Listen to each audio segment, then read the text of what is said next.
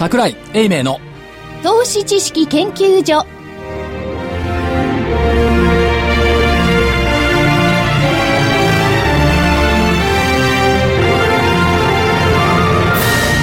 皆さんこんにちは。こんにちは。桜井英明の投資知識研究所の時間です。スタジオには桜井英明所長。ちゃんとスタジオにおります桜井でございます。正木昭夫隊はい、長、こんにちは、まさきです。福井主任研究員。あ福井です。こんにちはそして研究員の加藤真理子でお送りします。今日の日経平均大引けは高値引けです、はい。えー、260円82銭高の14,766円18銭。260円82銭高の14,766円18銭。続伸でした、えーそしてトピックスも高値引け。プラス22.41ポイント1215.48ポイントでした。えー出来高が概算で37億4897万株、売買代金が概算で2兆4147億円。値上がり銘柄が1544、値下がりが160、変わらずが49銘柄でした。88%が値上がり。今日はこういう展開を予測はしてはいたんですが、はい。えしてました。なんでだと思います？はい、どうぞ。わかんないでしょわかんないです。まさか中秋の名月じゃないでしょ当たり単純。まさかこんなことだとは思わなかったです。いや満月は相場が変化するか加速するか、という日ですから、はい。人の心理がね、こう行動的になって、満月をもって変わるだろうとはい。思ってはいましたけど、ということは、和王になるんですか？月に向かって。和王、そう、老いる狼おー。で、まあ本当はね、間違えてて、昨日が満月と思ってたの。じゃあなんか、ちょっと一気に信頼性がなくなったよういやそれはもう所長が間違ってるだけでね、はい今日が満月なんででも、まあそうです。だから満月で変わったっていうことと、はい FOMC をこうみんなこうお待ち望みいただいておりましたよね。ですね。3ヶ月もあれこれ言ったんですよ。うん。5月の22日にバーナンキ議長が、はいい、や、ちょっと見直しを早めるかもしれないって言って、日経平均1100円安したの。はい。はいそこから、まあ約3ヶ月、あれこれあれこれみんな言いましたよね。その間に、あれこれあれこれみんなが言った時の、この何？出演料だとか考えたら、はい。いやー、市場関係者、バーナンキがあれ言ってくれてよかったね。実は市場関係者が失業対策をやったんですよ。失業対策。なるほど。と、思わず思ったんですけども、夏休みを挟んで、結構、バーナンキ発言によって、ちょっとハラハラしながらも楽しめましたよね。それから5月の時の投資心理ってどうでした？うわー、もう買えないよねってなったのが、十分買えるタイミングを3ヶ月間与えてくれた。しかも1万2000円台までね。そう、これがまた投資家心理ってのは不思議なもんで、1万2000台になると買えない。買えない。株は下がると買えない。はい上がると買える。はいはい。こういう不思議なものだということはもう一回よく分かった。両方とも怖い。はい。はい。で、かつ、ニューヨークダウと SP500、8月2日の過去最高値を更新しました。はい。ここがまた貪欲で、うん。週末かな？ニューヨークダウ採用銘柄入れ替えようって言うんでしょ。はいはい。そうですね。おまけに、ナイキを入れる。そうです。ね、GM を外す、あ、GE か。じゃないじゃない、G じゃないわ。ヒューレット・パッカード。ええ外す。はい。ということ。それから、メリルも走ります。アルコア。アルコア。アルコア56年ぶりに外す。そうですね。だからアルコアはもう役目を終えた。指数を上げるのに役立たない。指数上げるのに。指数上げるのに。そう、指数を上げるのに役立つ銘柄をニューヨークダウは採用する。なるほどゴールドマン・ザックスと、そう IBM のデッドヒートがこれから始まる。なるほど今まで IBM の天下だった。ね、これゴールドマンとのね、あの、合戦が始まれば、お互い頑張るから、ニューヨークダウは黙っていても上がる方向に行くんじゃないか。この見事な入れ替え。しかも今日いつにして、東京オリンピックが決まった瞬間にナイキが入った。まああのニューヨークダウ工業株30種平均、あっちの方は500種見てますからね。あんまり関係ないですよね。だだからね、それはいいんですよ。はい。だからアメリカのようにね、SP500 でみんなものを言えばいいのに、朝のニューヨーク、あの NHK から始まって、昨日のニューヨークダウは誰も SP500 言わない。ん言わないですよね。まあとテレ東が言うぐらいかな。おかしいですよね。習慣というのは恐ろしいですね。だから、あれですよ、東京もね、もう日経平均で言うのやめて、今日のトピックスは、って始めましょうか。だから加藤さんも塊も、はい日経平均はじゃない、今度トピックスから始めた方がいいよ。大引けはからいきますか。そうそう。はい。でもねトピック、いや、実はね、日経平均の1万4766円、これまあどうでもいいんですけど、トピックスの1215台、はい。1200ポイント台ってのは、こっちの方が意味あるんじゃない、結構ね、お大きく上げてますしね。はい。しかも売買高は37億株。そう。何かご不満がありますか？ないですね。ないですよね今度はトピックスで遊ぶ、遊ばない、遊ばなんじゃないですか。ない。遊んじゃダメ。いやいや、いや、明らかにこれまでのね、あの、日経平均の動きなんか見てると遊んでましたよね。そうですねまあ遊んでるっていうのは言葉は悪いですけれども。まあまあ、同じレンジでね、推移していた。でも最近ね、面白いの見つけたの。倍返しっつうの。倍返しそれは、とあるドラマの、とあるドラマの半沢直樹の1000倍特許。倍返し。この前100倍返しってそう言ってましたよ。言ってましたよ。言ってた？しました日曜日？いや、なんか宣伝で見てたんですけどね。あ、そんな宣伝あんの？そんな宣伝あんの？宣伝。100倍返しは厳しい。まあ、倍返しで、10倍だったでしょこれ倍返しってもともと誰が使ってたと思います？ん？チャーティスト？そう、計算屋さんですよね。うん。チャーティええあ、そうなんですか？チャーティストなんて、ほらかっこよく言っちゃう。計 算いやそれね屋さんだから。、それはね、多分ね、誰かが使ってる言葉はたまたま使っただけであってね。だからまあ倍返しっていう発想はあのチャートから来てるじゃないですか、割と我々の世界ではね。あそうすると、経線紙芝居で言ってみると、5月22日の日経平均の終値15,627円。はい。6月13日12,445円。値下がり幅3,182円。はいはいバーナン期によって下げられたのが3,182円。この倍返し。バーナンキの倍返し。バーナン期倍返し18,800飛び9円。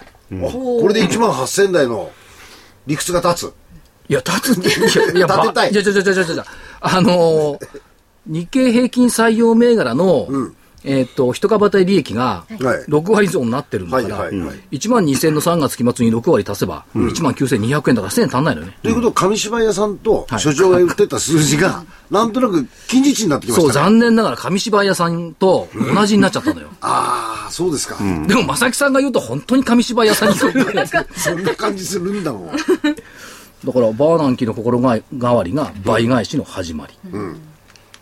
あれ、バーナンキは心変わりしてないですね。してないですバーナンキさんはね。結局ね、結あれ局もう多数決でね、えー9対1の票差でみんなほとんどがね、延期に賛成。はい。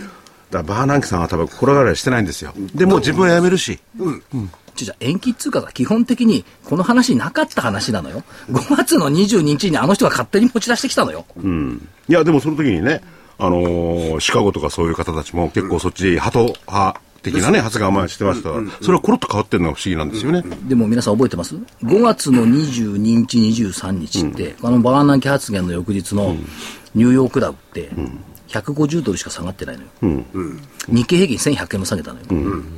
だから、うわー大変だって言ったのは東京だけであって、基本的にニューヨークは別にこんなのどうでもよかったんだよね。いや、でもこれをきっかけにね、その日本はあー1000円ぐらいですけども、アジアの株とか新興国結構下げましたからね。だから影響大きかったですよ。新興国はね、大きかった。うん、まあお金の流れっていうんですか、ドルの定流みたいなものが少し変化をしてくるかもしれないっていうことで、まあくしゃみをしたら風邪ひいちゃったっていう、昔の日本みたいなところありますからね。うん。でもあれを見てたらなかなか、バーナンキさんはこれはしてないと思うんだけど、難しいですよね。ですね。うんただもう一つあのちょっとうがった考え方を出すと、今福井さんおっしゃったじゃないですか、えー前に言ってた人たちが心変わりをしちゃったなって。でもそれって数字とかいろんなものを追いかけての心変わりだとすると実態はさほど強くないっていうこと。だからね、本当はこれ伸ばしたっていうのはあんまりいい話じゃないのよ。ですよね、本来は。だからこの逆転がアメリカでは起こってるし、日本も消費税を景気がいいから上げる。景気が悪いから上げない。だからこれも逆転してるんですよね。微妙なバランスの上に立ってるんですけども、見ておくべきは、今週日経新聞の一面、毎日飾ってるのは、やっぱりそのインフラ整備だとかアベノミクスの成長戦略がどんなところっていうのをずっと飾ってるじゃないですか。はいはい。例えば先週土曜日が商業施設は耐震化で減税しようとか、月曜日は羽田の国際線着陸用値下げ、はい。それから直近はあーインフラ整備はい。という方向が出てきてるっていう、あのあとは法人税の減税、足元見れば、まあ、あの目先の無知っていう意味では消費税の問題ありますけども、雨という意味では、結構なものが出始めてきてるんですから、足元まともに見れば、国策としてね、株下げようとは思ってないよねっていう気がしません？いや、それは首相そのものがね、今、日本株買いだっつってんですよ。そうですね。メッセージを送ったって言いますから。幸いにも、はいアベノミクスに批判的な人がいる。この人たちが出てくる前にはい、買っときましょう。そうですね。誰ですか？批判的な人。いやいや、い一国の総理の発言としては、異例の株価に言及したコメントだった。あれ、腹いせでしょうね。そうでしょうねあのね、3連休に。腹いせ違う違う違う違う。じゃあ、安倍さんね、3連休に鳴沢行ってたのよ。雨降って。で、土曜日はゴルフできたけど、日曜日雨降れな、降っちゃってできなくて、はい。ハンバーガー食べて帰ってたの。そうですね。その腹いせで火曜日は言ったと思う。でも、でも別にオフィシャルな会じゃなくて、ある企業のでしょ、これ。うん、ね企業ですからね。メッセージを。えー、ゴールドマンってどこでしたっけ？いいや、メリル・リンチ。メリルだメリル誰、誰が、あれ、正木さん元どこにいたんだっけ？メリル・リンチだっけ？そうですね。はい。はい。ああいうふうに言わせてたの？総理大臣。いえいえいえいえ、そんなことはめっそうもございません。だからこれまでは首相で言ったのは、オバマさんが言ってますよね。はい株を買えっていうのはね。うん。だからそれ以来ですね。日本だったら小泉さん。小泉さんは竹中さんですよいや、竹中さんは株を買えと言ってないんです ETF を買いなさい。大内さんは株を持って株あ、上がれって株上がるっていう言ってましたね。安倍ちゃん結構ね、ね。まともなこと言ってますよね。はい。でも、批判的な人がいる。いますね。うんいいんじゃないですか？いいじゃないですいやか。誰かしらそうです全員が賛成ってことはありえないですよ。のー国際決済銀行、ミス。あれの勧告等々は正しいと思いますよ。やっぱり金融緩和の弊害ってのはこれから来ますよね。そうです。結構でかいですね、あれは。うんあ全体、そうん、全体の成長。だからね、あのーこれは僕の勝手な憶測ですけど、えー、サマーズさん。はい。辞めたっていうのはね、それの疾病会社が怖くて、辞めちゃったんじゃないかと。候補としてのね。ええ言っときますけど、サマーズは本当に敵が多い。まあね。っていうか、15、6年前にあったの。嫌なやつなのよ。とにかく傲慢不遜な。いや、頭いい人はね、そう見える。抜群に頭いいんですからね。本当にね、こう、ちょほら、当時、一回浪人してたじゃない。はい。で浪人してる時にね、私が元いた証券会社来て話をしたんだけど、こいつ何に者なんだろうと、この偉そうなやつはと。おーもうね。こんなやつがね、アメリカ経済牛耳ってんだったら、日本はそんなのついていく必要ないなと思ってね、思わず喧嘩しそうになったことある。喧嘩するって何語で喧嘩するんですか？英語に決まってんじゃん。わお素晴らしい。なんか稚拙な、あの、英語通じなかったで英語で喧嘩をするとバカを見ますから余計こっちがね。あれ？通じないって言って。ということで、はいえっ、と、アベノミクスの成長戦略っていうのはこれからクローズアップされてくると思います。で、いろんな成長戦略がありますけども、そうですねまあ、中心になるのかな別アベノミクスがなかろうがあろうが、どっちにしても成長戦略の中っていうか、日本の成長戦略の一翼を担っている企業さんに今日は来ていただきました。まあ日本ね、世界の成長戦略の分野かもしれないですよね。うん、宇宙かもしれない。ね。じゃあとりあえずここでお知らせいきますんで。はいはい。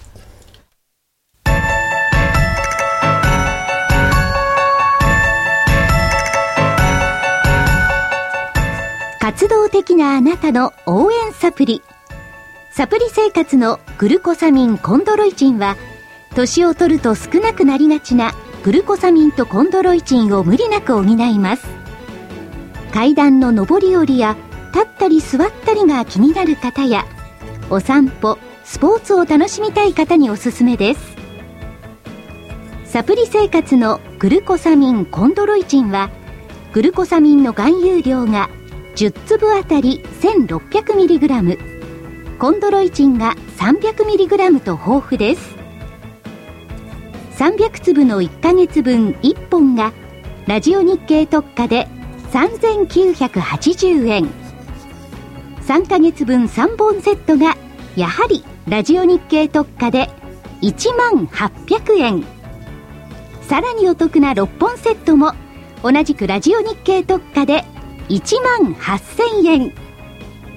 いずれもお届けには送料500円がかかります。ラジオ日経だけが特別価格でお届けする。サプリ生活のグルコサミンコンドロイチン。お求めは03-3583-8300 03-3583-8300ラジオ日経事業部まで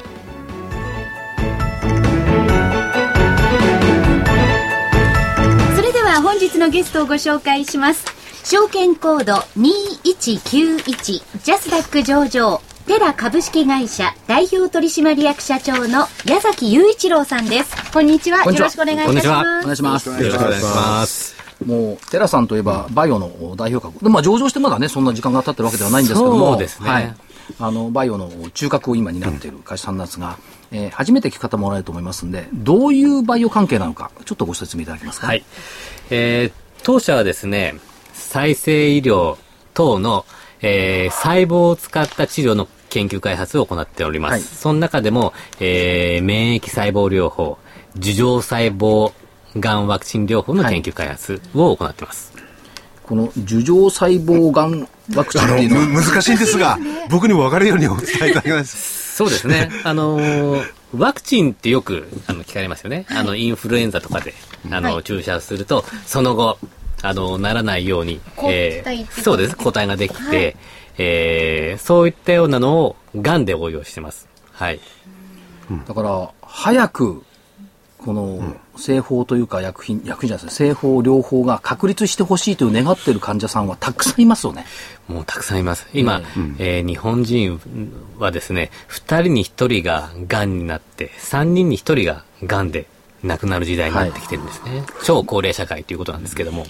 それでその、今おっしゃったやつがですね、はいがんに効くメカニズム、簡単に言うとどどういう感じでこのがんに効くっていう言い方がいいんでしょうかね。はい、この樹状細胞っていう細胞があるんですけど、免疫細胞の一つなんですけど、この細胞実はですね、えー、山中先生が発見した iPS 細胞のはい前年に、このの樹状細胞を発見した先生がノーベル受賞してるんですね。はいそれだけ非常に有名な細胞なんです。免疫ではですね。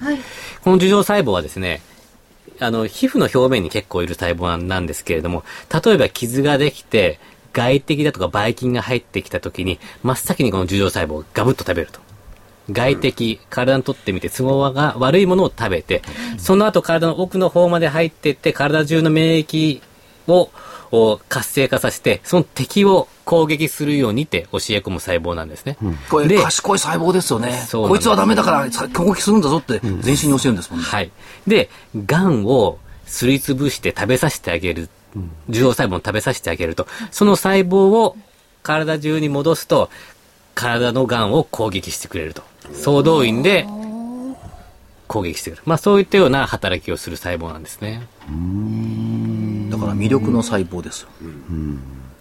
いや、と言われてもですね、はい。分かったと。攻撃してくれるなら、でもいろいろ薬だって今でもあるじゃないかと。そうですね。れの最大の違いはどこなんでしょうか？これはですね、自分の細胞を使うんで、えー副作用がほとんどないんですね。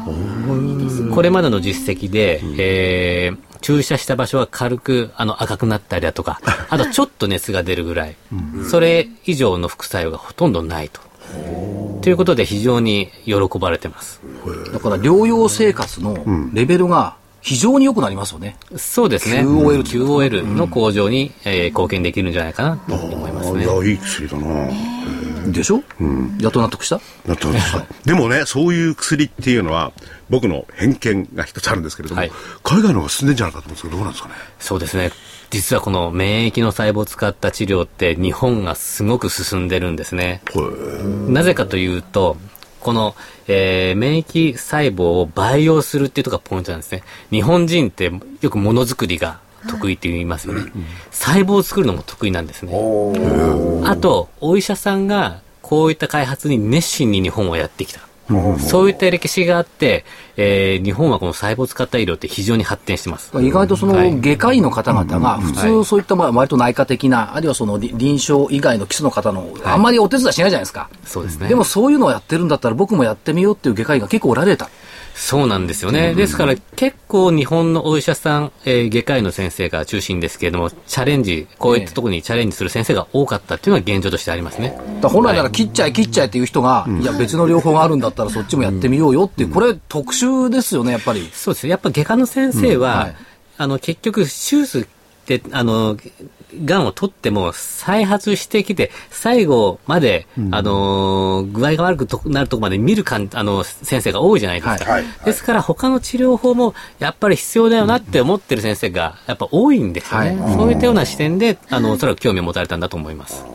社長もお医者様ですよね。はい。もともと、えー消化器外科医で、はい。お腹の、あのじゃあ社長も切るのが好きな方だったんですね。もともと、あの、切ってばっかりいたんですけれども、やはり新しい治療がなければ、より多くの患者さんを助けられないだろうというふうに、あの、考えたわけです。だから、ゴッドハンドですよ。そうですね。社長の手は。あの、すみません、もうゴッド細胞になってる はいこのゴッド細胞。だから、ある意味、ゴッドハンドでもお手に負えないっていう言葉がね、正しければ、はいそれをそのワクチンでっていうことになるわけですよね。そうですね。はい。だから、そういう意味で言ったら、日本のその医学界には、他、まあ、アメリカを前提に先ほど聞いたんですけど、はい海外って。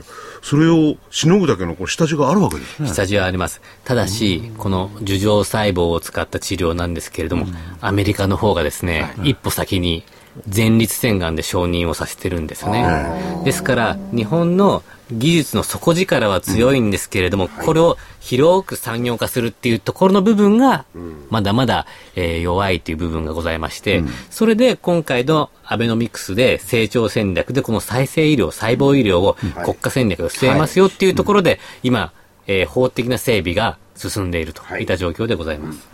これあの法的なことをちょっとお話伺いたいんですが、例えばその厚生労働省の審議官なんかのメモなんか見てますと、はい。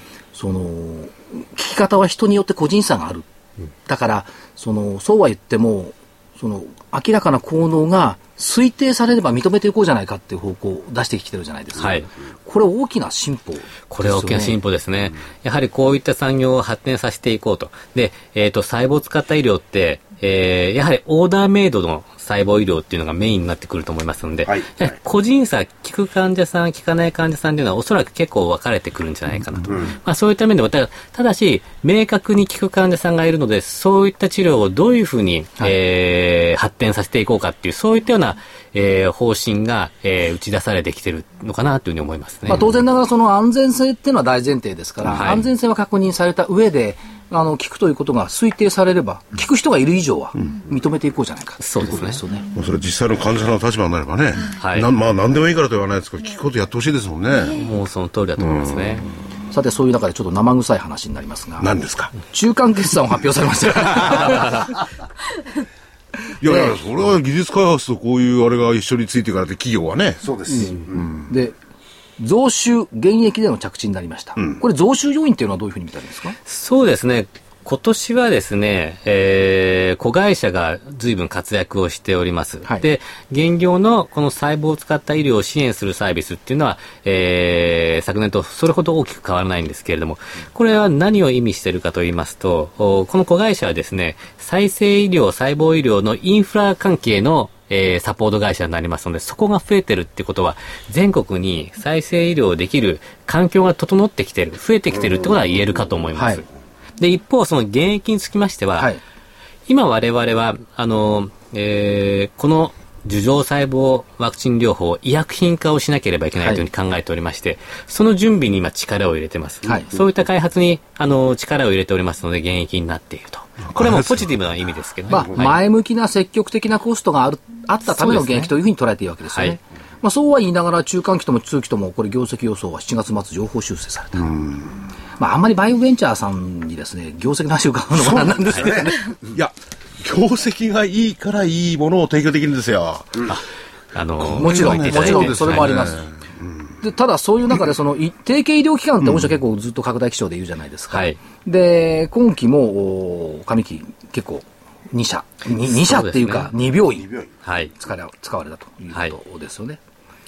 で、もう一つは、共同研究契約を九州大学と結ばれました。そうなんです。こちらは大きいですね。これが大きなテーマ割と東大と仲良くなかったでしたっけ？そうですね。もともと東大医科学研究所初の技術で立ち上げております。はいではいで、またあの、大阪大学の技術も導入してっていう歴史的な背景があるんですが、はい今回はですね、九州大学さんの方で、これまで、この樹状細胞ワクチン療法を医療的なところで行われてきたのを医薬品化していきましょうということで、はいはいえー準備をする、えー契約を結んでるんですね。はいはい。ですから、これがうまくいくと、来年、2014年に、えーこれから申請をしていこうと。はいそういったような準備作業を今しているといった状申態です。請っていうのはその治験の申請ですはい。ね。はいはい。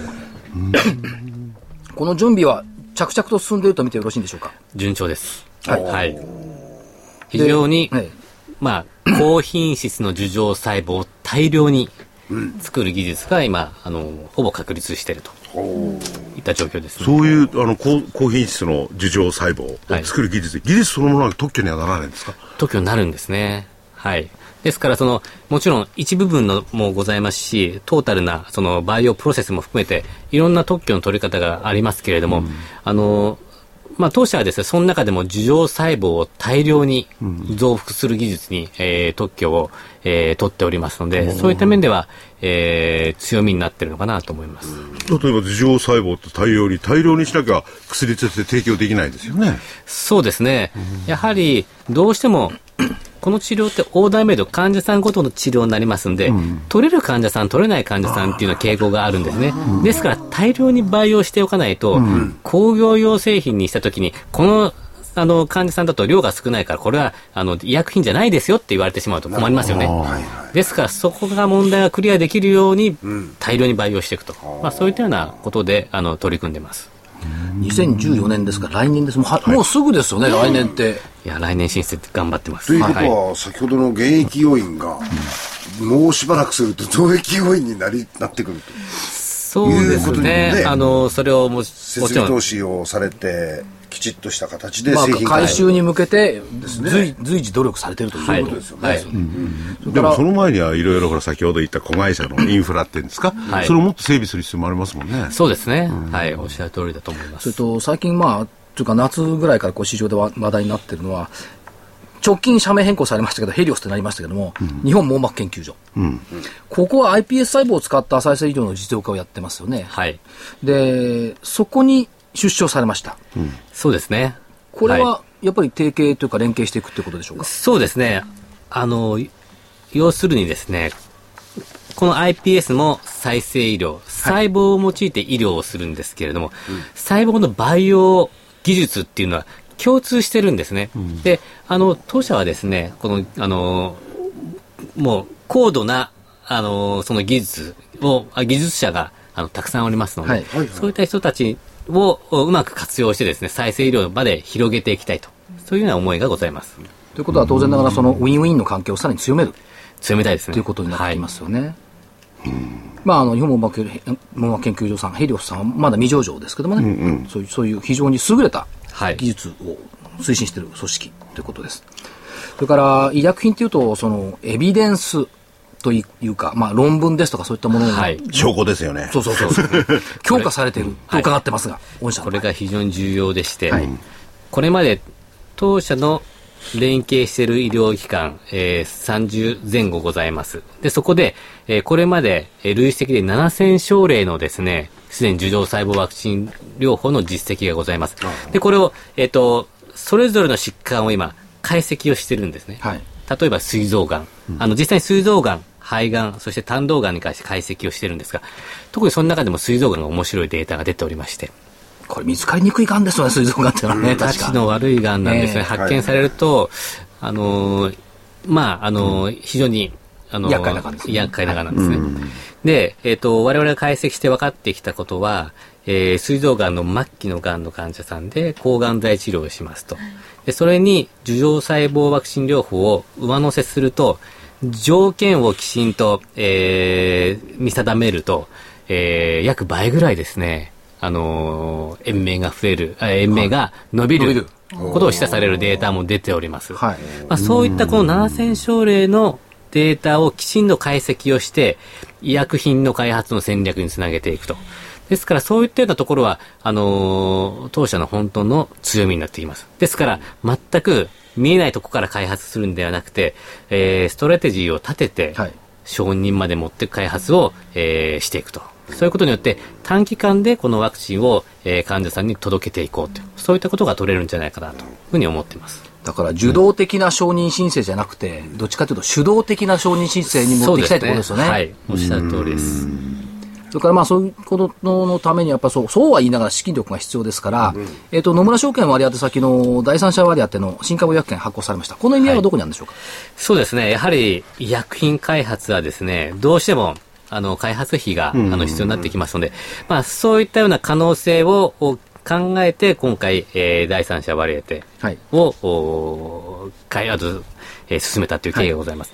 ただし、あの、やはり、あの最終的なその、えー、ディストリビューションってことを考えると、えー、大手の、えー、製薬企業さんだとか、機器メーカーさんとかのコラボレーションっていうのもきっと必要になってくるのかなとい。うふうに思っておりますので、そういったようなバランスも含めて、えー、この開発のスピードを抑えないあのためにも、えー、今回の調達を進めたと。い。った経緯がございます。で我々だから株式市場から見ていると、うん、あのバイオさんのバイオ企業さんの場合はちょっと違っていて、うん、こういったものができていないと、逆に心配なんですよね。研究が続いていくかどうかっていうのが一番大事じゃないですか。そうすると資金手当ができているというのは、非常にこの安心感につながるわけです。当然お金かかりますからね。治験なんか始まったらもっとかかりますから。らここが手当ついてないと、いい研究やってるけど、その先どうなのよってなっちゃうんで、もうこれはだから当然もう、やっぱり資金はどんどん社長集めてもらわないといけないと思います。言えることか言えないことか分かんないんですけれども、結構うちにも譲ってよなんて来てますか？そうですね。興味はグローバルから持ってはいただいております。はい、実際にですね。ですから、あの、ようやくタイミングが近づいてきてるのかなというふうには思いますけれども、ですから我々は、あの、そのためにも、えー、まあこれからが勝負の時だなというふうに思ってます。さて、そういう中で今後の成長戦略ということなんですが、やっぱり国の動きが変わりましたよね、まず。そうですね。はい。だからこれ、安倍さんが分かってるのか分かってないのか知りませんけども、うん、まあ、相当ブレーンがちゃんといて、うん、その薬品、それからまあ医療についての戦略を立てているなという印象を受けますよね。これ専門家から見てもそうですか？これは間違いないですね。うん、ですからこういった再生医療だとか細胞医療をえー、薬事法を今後改正をしていって、はい、早期で承認を通そう、はい、こういった戦略はこれまでなあのありませんでした。はい、ですからあの我々はそれに乗って、えー、医薬品開発を推進していくと、まあ、それと同時に、えー、我々は海外展開も含めて視野に入れていきたいなというふうに思っております。うん、で御社の夢というか社長の夢というかやっぱり新しい技術で多くの患者さんを救いたいそうですね。これは医薬品を開発することで叶えていくと。あの、今の目標としては、医薬品。はい。で、その先はですね、まあもちろんいろんなあの選択肢が出てくるかもしれませんけれども、やはり今は医薬品をなんとか日本初のオーダーメイドの免疫細胞医薬品を実現すると。はいそこにあのフォーカスを当てて進めていきたいというふうに考えています。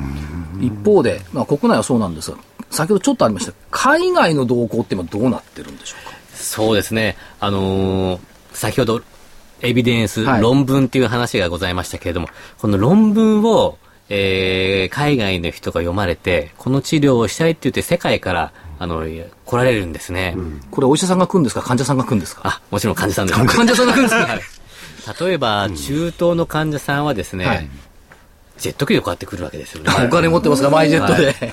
あの、我々も、あの、想定できないぐらいの高い、あの、えー、こあの、交通費でしょうか。わかりませんけれども、旅費で来られる、まあ、そういった方がいらっしゃるんですが、ただ、やはり、がんっていうのは、あの生活がなかなか大変になるケースも多いです。はい、ですから我々はあのやはりえー、患者さんを呼び込むっていうことでだけではなくて、あの、現地で治療を受けられるような仕組みをやっぱり作らなければいけないんじゃないかなというふうに、えー、考えておりますし、そういったニーズがやっぱり出てきてますね。はい。はい、あの、従来そのメディカルツーリズム、いわゆるそのいろんな国を回って治療するっていうのは、日本から外に出ていくっていうケースが結構多かったような気がするんですが、はい、今は向こうからこっちに来るっていうのが増えてきてるんですね。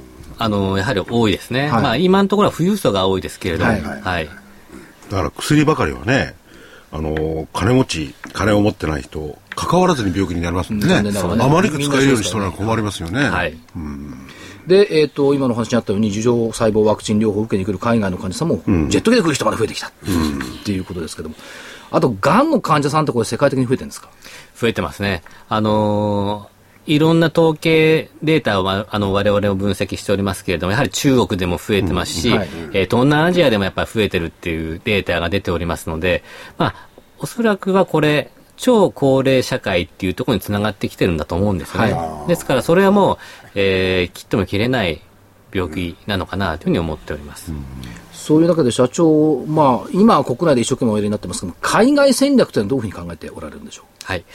えー、まあ、当社もですね、えー、まあ、テラっていう名前自体が、はい、あの海外グローバルっていう意味を含めてます。と、えー、いうことで、あのー2013年、今年にはですね、えー、アジアを中心に、あの、どちらかのパートナーさんを、えー、決めて、展開をしていくっていうところまで頑張っていきたいなというふうに思っております。だから海外展開、まあ、あの薬品に国境ないですからね、両方にも国境ないから、やっぱり海外との共同保障ってもどうしてもこれ必要になってくるそうですね。ですねはい、はい。やはりもうこれはグローバルなニーズなんですね。はい。だから、何もその、日本の患者さんを救うだけじゃなくて、世界の患者さんを救う、はい。痛いってことあの、おっしゃる通りです。になるわけですよはい。だから早くできる方法を国が確立してもらって、早く研究開発を御社にやってもらって、はい。患者さん、だから株価の問題じゃ実はなくなってきて、患者さんの問題なんですよね、実は。ね。あの、いいものを作って、えー患者さんに使っていただく、その結果として、えー会社が、えー成長してくる。はいまあ、この関係は、あの、まあ、引き続きそういった形で、あの、ありたいなと思いますね。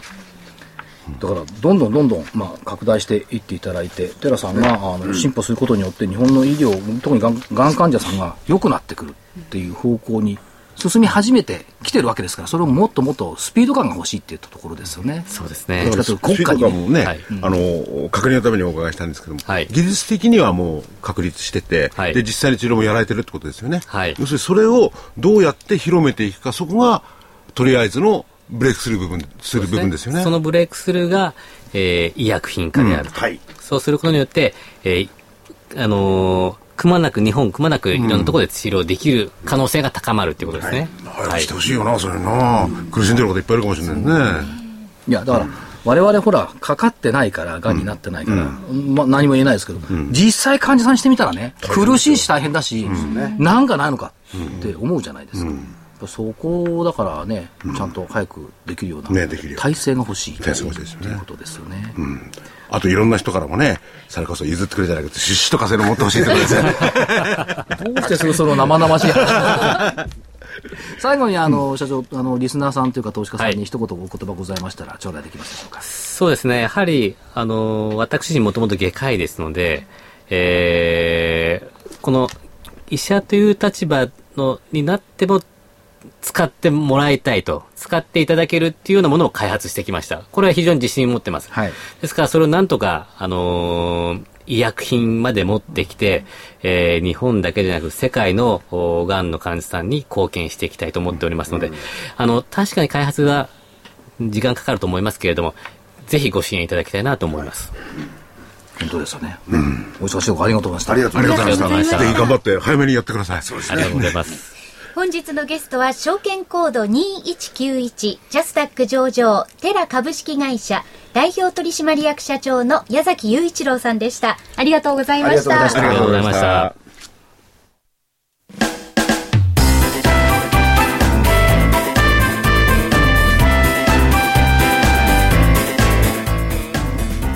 した。花粉症の皆様に嬉しいお知らせです。花粉症で長年悩んでいた医師が自分のために開発した花粉症対策商品ポレノンは花粉が体の中に入る前にブロックする体にも優しい商品です。ポレノンはペクチンなど自然由来の素材が花粉などの細かい物質を吸着して花粉のアレルゲンの体内への取り込みを防ぎます。薬と違い眠くもならずお仕事車の運転お勉強などもはかどります。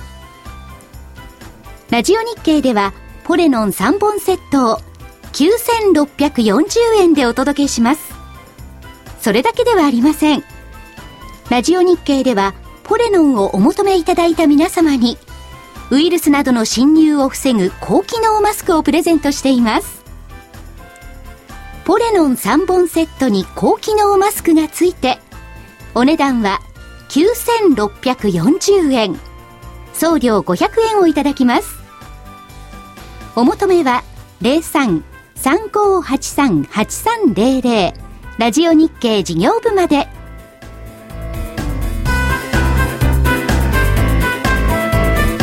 さあ、それでは所長、スケジュールからでよろしいですか？スケジュールですね、2週間ぶりにはい。申し上げますが。そう、先週名古屋にいたんだもんあ、そうですね。そうそうそうです。マリオットホテルの屋上、電波悪かったみたいですね。悪かったですね。おーあ、と、ちょっと音声切れたり切れ切れしましたね。えーっと、あれはマリオッ20ト関係なくて。日いや、マリオットホテルは別に関係ない。あの、建物とか高いものが多いから大変でしたね。はい。えっ、と、明日が全国百貨店売上高、コンビニチェーンストア売上高、特に影響はなし。東京駅にグランルーフ開設。反応なし。iPhone 発売。何ですかそれ iPhone も反応なし。ニューヨークダウ銘柄入れ替え。あ、先ほどお話が出た。APEC 財はい務省会合、特になし。中国、香港、韓国、台湾休場。はい中秋節。週末、ドイツ連邦議会選挙。総選挙ね。これどうなんですか？いや、おそらくメルケルさんの方がいろいろお工作って言いますかね。がやる、まあ当然、えー決まったようなもんじゃないですか。なるほど。月曜日、秋分の日、また休み。いいですね。ちょっともういい加減いにしてくれやいやいや、休みたいですよ。あそうですよお。休みを。いや、こんなね、連休ばっかり作ってるからこの国は伸びないんだ。円高の時作ったんですよ。む昔いろいろとを思い出してください。はい土曜日、半場で午後ね、一生懸命仕事してたでしょ。してました。日曜しかなかったの休みいや、それはね、みんなが、まあ、優雅とは言わないですけれども、はいそういう休みを得て、また働く喜びに、こう、ねね、リフレッシュして戻ってくる。そうそうそうなこれが成長につながる。毎週毎週3連休でさ、個人的毎な。週毎週じゃないですよ。いや、個人的なことを言わせてもらいますとね、火曜日の前場、あの別の局で実況担当してるんですけど、ええすんごい大変なんだよ、火曜日。3連休明けの火曜日って。疲れるんだ。日経の4つもあんだよ。いや、あなたはサラリーマンじゃなくなったからそういうこと言えるんです。まあ、それはどうしても、はい。はい。どうぞ。次行きましょう。はい。えーシカゴ連銀活動指数。中中国はい。HSBC 製造業 PM はまた50が出てきたね。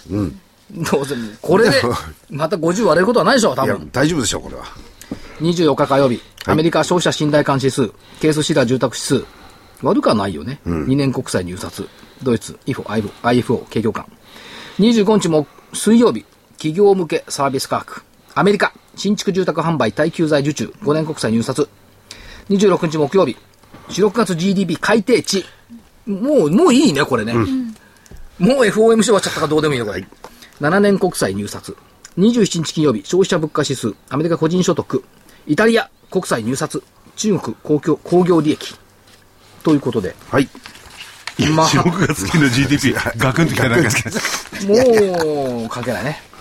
大したものがないのよね、だけど。いつものことながら、この週って。ただ、明日アメリカがあれか、先物オプションのはいメジャーか。そうです。で、まあ今日高かったですね。はいえーっと、先週の見通しは、下限が1万4000の141円。はい。上限1万4953円で入りました。はい。来週の見通し、下、はい1万4500円。はい。長らく抜けなかった水準、要は145のコールね。はい。これが抜けなかったのが抜けてきた。え上限1万5700飛び6円。お強気でいきました。はい5月22日高値水準。というところです。来週はいたよね。来週はいますよね。あいますいます。はい。来週います。自分で今、スケジュールを確認、そはい所長のスケジュール確認だったんですね。えっ、とね、はいに26日はね、必ずいますよ。おそうですね。はい。いますね。はい。はい。はい。お知らせですおか知らせでしょ？そうですね。はい。どちらからいきますか？え、あのー、来週発売のはい DVD からいきましょう。DVD からいきますか。はいえー桜井英明の投資知識研究所2013年9月号の DVD が26日木曜日発売です。2013年こそ投資の勝ち組になろう。あなたの投資を根本から変える儲かる投資家に変身も可能か。これは使える世界の著名投資家名言金言集でございます。それね、著名投資家、プラス、あ、プラス、桜井英明って入れてくれる。著名投別に資家プラス人の言葉だけやってるわけじゃない。桜井英明名言金言集。金言とはね、銀言ぐらいでいいじゃな い社長のやつはね。はい、あ、所長の、はい。えー価格は8400円、送料500円です。やっぱりね、この世界の著名投資家、プラス、あの金言集、プラス所長の銀言集。これはね、学ぶべきものがありますよ。なるほど。はい。あの確かにね、小手先のいろんな、あの、知識、小手先とね、い言いますか、あるんですけれども、やっぱりそのバックボーンを、投資に筋を通すためにはですね、この金言名言に学んでいただければ。はい。うん。いやこれからはこの金言名言をバックに、はい。えものすごい物売りだけど儲けていただければ。使うんですね、それを。思い出して。そう、それがたった8400円。安いと思う方はどうぞ。バナナのはい叩き売りやってみたいで。はい。今ちょっと全然違う番組で、はいこっちの あ、通販はいか。ラジオ通ああ、販。もう、お求めははい。はいあお求めは、あの、ラジオ日経までお電話でお願いいたします。東京03-3583-8300。03-3583-8300番です。月曜日から金曜日の平日午前10時から午後5時30分までお電話をお待ちしております。最近、このね、えー所長の DVD 非常に好評ですんでね。なるほど。あ売り切れなんてのがあ売れ残ってんじゃないいやいやいや山のように。いや、そんなことはないらしいですよ。はい。それ事業系ゴミになるとなかなか出しにくいっていうか、大変なんです。ちゃんとした処理をしなきゃいけないんで。はい。わかりました。はい。まさきさんは、あれ、10月10日でしたっけ？10月10日ですね。はいはい。はい。また、あの、お企業研究会。はい。どなたが今度は？え、今回あの、インテリックスっていう、あのーリノベーション。マンションのリノベーションの会社ですゲス。トにお越しいた先だいた。々週においでいただいた。あのー昨日ストップ高したよね。面白い企業ですよね。面白い企業です。数少ないですからね。夜明けかなんかで放送があってね。そうなんです。ええ。まあ、あの、非常に、あの、なんていうんですか、中身のある、えー非常にあの、おなんていうんですかね、えー人格のある社長の。社長またあの帽子かぶっていらっしゃるんですか？これ。ええあの、それは、あの帽子かっこよかったね。一応お願いしておきました。社長、ぜひあの、お帽子をかぶって、言ったら、社長、まんざらではなさそうなんで、ぜひ、おお帽子かぶっていただけると思います。おいでいただけるどっかの国のお財務大臣みたいにギャングスターってな感じで帽子 なんですね。非常に可愛い帽子ですからね。そんな帽子じゃないよ。うん麻生さんとは違って。あ言っちゃった。はい。本も行く？本、本も行きましょう。本、あの、手元に私の、えー、桜井英明の、はい。桜井英明の最新刊、10月緊急発行。えー、祝東京五輪開催決定。で、題名はね、やっぱり株、アベノミクス第2幕で儲ける方法。これね、はい。あの、書き終わりました。ちゃんとお約束のあら18日にまで。でえーあと残り33銘柄書かなきゃいけないうちの、今日、えーっと、23銘柄まで書いたから、明日10銘柄書いて終わり。はい。ということなんですけども、予約がね、ずいぶん入ってるよ、もあら、う。どれぐらい入ってると思う？さあ、どのぐらいでしょうか？わかんないですね。だって、物もできてないしさ。え、何百とかですか？いや、ねえそんな何、何千って入ってるの？嘘ほんと。えっとね、すごいですね。飛鳥出版社か。はい。そうです。飛鳥出版社。いくらなんですかこれ？1600円です。プラス消費税か。そうです。飛鳥出版社。はい。でここれ番号をご案内すれば予約できるんですよね、この ISBN 番号。そうそうあこちらブログの方でご案内しますね。ISBN、そうそう、はいそれを入れておいてください。はいこれはどっかで、あの、この話をしたら、私もまとめてますよ。その後ね、はい出版社の電話が止まんなかったぞ。あ、そう。おいいですね。この中で特にね、特に全部をよあの読むべきものなんですが、はい相場第二幕の5つの壺と8つの視点、この辺を背景に、相場第二幕で設けられたらいいなって感じ。あのね、はい面白いの作ったの。なんですか？オリンピック御三家っていうのを作った。御三家。それからね、はいえーオリンピック御三強っつうの。三強お。三強。御三家御三強6名柄。これ別枠で入れたり京都書時代とか出てくるんじゃないですか。あ、京都初志大地の入れとくかじゃあ。大阪城大地の入れとくで、そういう中で、はい羨ましいでしょ、ほら。どう、はいどう？これ？ね、ミキさん。ね、残念ながらラジオとか映んないけど。そうです。今日、あの、ディズニーランド行ってきたのよ、午前中。ねおー取材に。当たり前でしょ。オリエンオリエンタルランドに行ってきたの。やっぱね、あの、平日でもね、混んでるね。ああ、そうでしょうで以ね。前に比べて、その土日集中型じゃなくなって、やっぱり平日も平準化してきた。やっぱりそういう時にほら、このフレーズさっき言ってたら言わないと。なるほど。だから、衰退する国家は休休暇とかワークシェアなどと言っている。いや、だから、いやみんな休みを取ってるじゃん全体が休む必要はないでしょっつうだから。まあ、ずらして休んでいくといいですよね。そうですね。まあ、だけど、はい何十年かぶりに行きましたけども、ディズニーランドの空青空だったしね。はい。いいですやっぱ心地よくなりますね。夢がありますもん。行ってやっぱり行ってよかったな、楽しかったな。いや、夢だけじゃなくて、これからの経済の成長とかさ、現実になりますからね。ですね。だって、ニューハピネスだから。おいいですね。現場を見てオリエン。タルランド。はいということですはい。あ幸せになりたいです。はいそれでは皆さんまた来週。さようなさようなら。失礼します。